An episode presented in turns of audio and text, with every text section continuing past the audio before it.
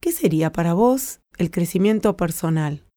En este episodio vamos a contarte con Azu lo que implica para cada una haber crecido a nivel personal. Bienvenidos al podcast Con Prosperidad para iluminar tu vida.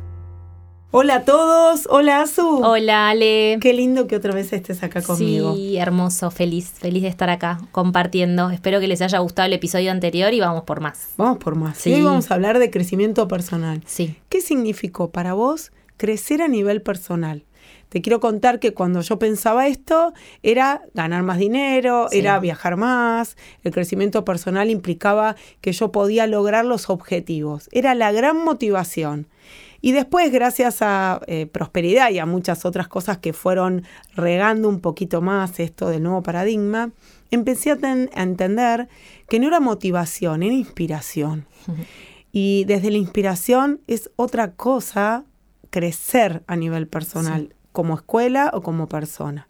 Entonces antes me hubiera gustado tener mil alumnos y hoy no sé si quiero mil alumnos porque a mí me gusta estar en la clase y acompañar a cada uno y saber su historia.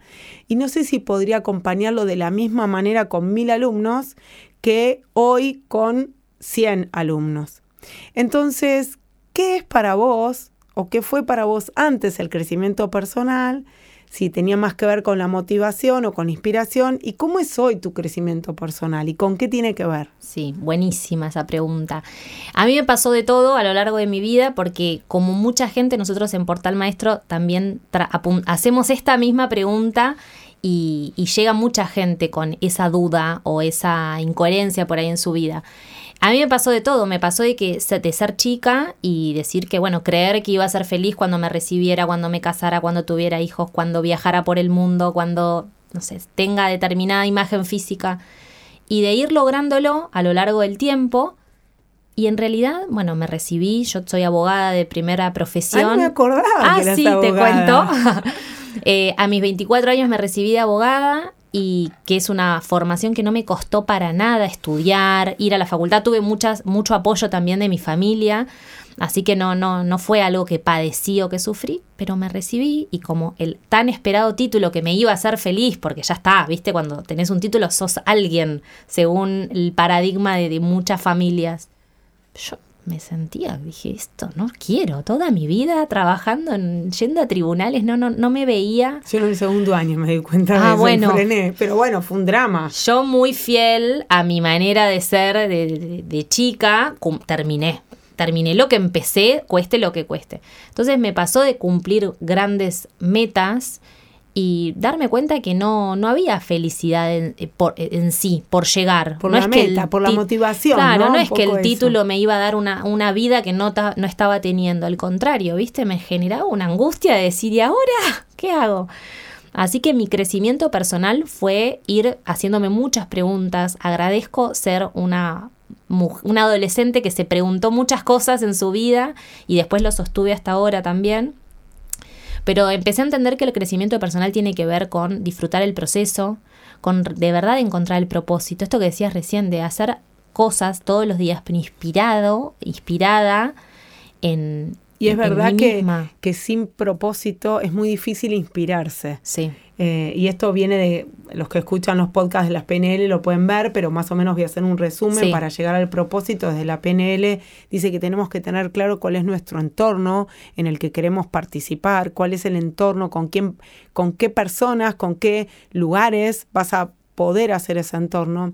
Después, qué comportamientos querés tener, o si te falta algún comportamiento, cuál es el que vas a agregar para poder ir a ese lugar. Por ejemplo, yo era muy poco auditiva.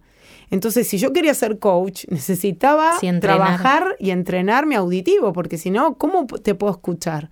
Claro. Después, ¿cuáles son tus habilidades y tus capacidades? ¿Qué habilidades y capacidades contás y cuál necesitarías salir a buscar? Entonces, fui una gran buscadora de recursos y hoy ya sé que tengo todos. Después, si quiero, no sé, voy a lo de Joe Dispenser porque me encanta, me encuentro a mí mismo, Sí. me conozco más. Pero ya no necesito otro recurso. Quizás si quisiera hacer otro estilo de, de, vida u otras cosas, bueno, buscaría otros recursos. Por el momento sé que los tengo, que también fue muy importante saber que ya tenía los recursos. Y después tenemos que ver cuáles son tus valores que querés aplicar hoy, porque los de ayer, yo este año logré todos los valores y los puse en la lista y se dieron todos. Pero hoy me estoy preguntando, la, la, edad de mis hijos cambió, ya no necesitan ese acompañamiento, donde relaciones familiares estaban entre los primeros de la lista. Quiero que estén, pero no tan. Entonces, también tengo que chequear cuáles son esos valores y cuáles son las creencias que me acompañan. Mis clientes me dicen, pero otras creencias tenés, por supuesto. Obvio. Porque cuando voy a la inspiración, yo voy elevándome con muchas capas de conciencia. Y en esas capas de conciencia necesito indagarme ¿Cuál es la creencia que tengo? Por ejemplo, yo quiero iluminar al mundo y voy a vivir viajando iluminando al mundo. ¿Sí? Sí. En algún momento me pregunté si era en español o en inglés y tengo claro que es en español, que después si puedo hablar en inglés, genial, pero tendría más un traductor. Con lo cual ya cambió algo. ¿sí? Antes me esforzaba, y digo esforzar porque para mí el inglés fue todo un tema. Este año hice dos meses de vivir afuera, pero entendí que me encanta, pero quiero hacerlo en español. Y tengo que cambiar creencias. ¿Por qué? Porque yo voy a ganar más dinero del que gano hoy. Y es verdad que no sé si necesito más dinero, buenísimo que venga más dinero. Pero ahí están las creencias de, de, mi familia, ¿para qué más dinero? Ese egoísmo, el que tiene más cosas es un ambicioso. Y yo necesito tocar esas creencias. Porque hoy no lo creo, pero mi inconsciente tiene recontra claro que el que tiene mucha ambición no tiene tantos valores. Entonces, yo necesito ir a chequear, porque si no, no voy a crecer. No porque no exista la posibilidad de ese deseo, sino porque esas creencias no me van a dejar avanzar, porque tiene una intención positiva muy grande. Una vez que veo toda esa pirámide, ahí está mi propósito. Y en mi propósito, que es iluminar, Dicen que el cerebro le es más fácil tomarlo desde una metáfora que va directamente al inconsciente que es desde una formulación. Sí. Entonces, ¿cuántas personas conoces que, que tienen un propósito, Azu? Que conozca, y seguro pocas, pero además tampoco es una pregunta que estemos todo el tiempo, no es una conversación que surja todo el tiempo, ¿viste? No es que te yo no me junto con mis amigas, bueno, a ver, me cuentan sus. Eh, y es tan importante. Y es tan importante. Em, escuchándote, pienso esto, ¿no? Que yo tenía una creencia hace muchos años que yo me complejizaba demasiado, que me complicaba la vida haciéndome tantas preguntas. Entonces decía, es mejor nada, hacer por hacer, no estar preguntándose tanto porque me complejizo, porque ya me mareo. Y la realidad es que cuando más me metí en el mundo, a través, yo inicié esto a través del coaching, pero bueno, hay tantas maneras. Mil caminos para llegar a Roma. Absolutamente. Hay tantas maneras de iniciar un proceso de crecimiento personal, de autoconocimiento, que la que uses para iniciar va a estar bien y esto que decías, las capas de conciencia son infinitas, o sea que después puedes usar todas las herramientas posibles. Así es. Y me pasaba al principio, bueno, cuando empecé esto, ¿no? De, que la creencia era, bueno, me estoy complejizando, me estoy complicando. Al final ahora me angustio más porque no sé.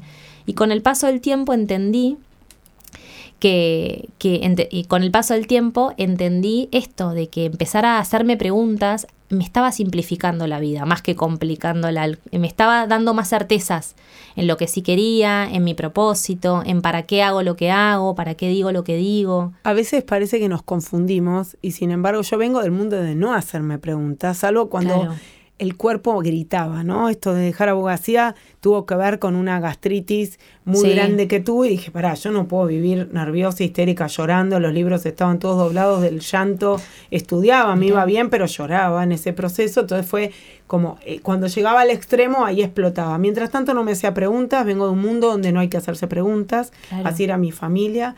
Em, a mí me ayudó a encontrarme. A veces, por supuesto, que no tenemos la respuesta así. Ojalá poder tener la respuesta así es por acá. Yo lo digo como profesional en la escuela. A veces me cuesta encontrar, no es un camino lineal. Entonces dejé de pelearme con que no era un camino lineal y a veces tiene subidas y bajadas y está bien, porque el objetivo siempre se sigue dando. Ayer terminé un proceso con una médica de Uruguay y le decía, ¿y cómo me conociste? Porque no me había preguntado. Me dice, mira, me vinieron los podcasts aleatorios, te escuché, dije, por acá me llamó y en dos meses y dos días logró todo lo que quería. Y digo, bueno, qué capacidad de poder decir es por acá y escuchar la intuición que ya hablé en un capítulo de los podcasts de la intuición, pero también qué importante es saber qué quiero y hacia dónde quiero. Quiero ir a una carrera con una zanahoria que va una zanahoria, dos zanahorias, tres zanahorias, cinco zanahorias, ocho zanahorias, o realmente quiero inspirarme, no sé cuánto va a tardar, no depende de mí el cómo, pero que todos los días que vivas sean más maravillosos que el día anterior, que el día anterior y que el día anterior. ¿Te pasa eso en tu vida, Azu? ¿En qué áreas sentís que es más esto y las otras te cuestan un poquitito más por el momento. Sí, bueno, me pasa muchísimo que yo tengo hijos chiquitos todavía y a veces me encuentro con, bueno, muchísimas creencias que traigo de, de mi historia y también que me las voy creyendo, me las voy armando ahora y a veces me encuentro con que quiero salir más al mundo profesional, pero por otro lado también quiero acompañar muy de cerca a mis hijos, entonces estoy, viste, como en, esa contradicción, en esa duda, claro, y en la culpa de que si tomo una decisión y estará bien o estará mal. Y la realidad es que aún trabajando de esto, estudiando, formándome, siento que siempre estoy muy atenta a lo que me pasa, ¿viste? Cuando me hace un nudito el pecho, digo, ¿qué es esto? Aún así, igual tengo mis dudas y... Y, está bien también, y quizás no se resuelven en un momento. Y, no, y hay cosas que pasan o que no me están pasando en este momento y que no le encuentro explicación. Y bueno, y también mi gran proceso de ahora es este esperar, entender que por algo será, que cada cosa llega a su momento sí estar súper alineada en lo que estoy haciendo, en las decisiones, en cómo me siento con las cosas que hago. Este año un gran desafío que tuve y que aprendí es a decir que no. En algunos trabajos, yo venía con la creencia de que el trabajo no se rechaza. Entonces me, ofrecían lo que sea, sí, sí, sí. Y este año dije que no. Me la pasé haciendo eso y la energía que gasté, que después siempre es aprendizaje, pero eh, hasta hace muy poco, o sea, energéticamente, cuando a todo le decís que sí, le vas quitando el foco a lo importante también y a lo que te va diciendo, ¿no? Yo estoy, y esto es el automático, a pesar de todo lo, el aprendizaje y los recursos que tengo a veces, esas creencias tan fuertes, ¿no? De, ¿sí? Esas creencias tan fuertes, ¿sí? Eh, que te llevan a ese lugar. Mira, te voy a contar algo. Hoy hablé con un profesor de uno de mis hijos. Mi hija había rendido el FIRST y supuestamente había aprobado y cuando me habla, mira, quedó a un punto menos del, de haber aprobado, digo, bueno, entonces no tiene sentido porque está armando su currículo. No, no, al contrario, me dice, tiene sentido porque lo importante es haber rendido eso, ¿sí? Claro. Y, y yo digo, claro, ¿qué ¿cómo cambia, no? A mí, en mi familia no me hubieran dejado poner que había rendido si por uno, por diez o por cien no hubiera aprobado eso. Y hoy se ve la experiencia.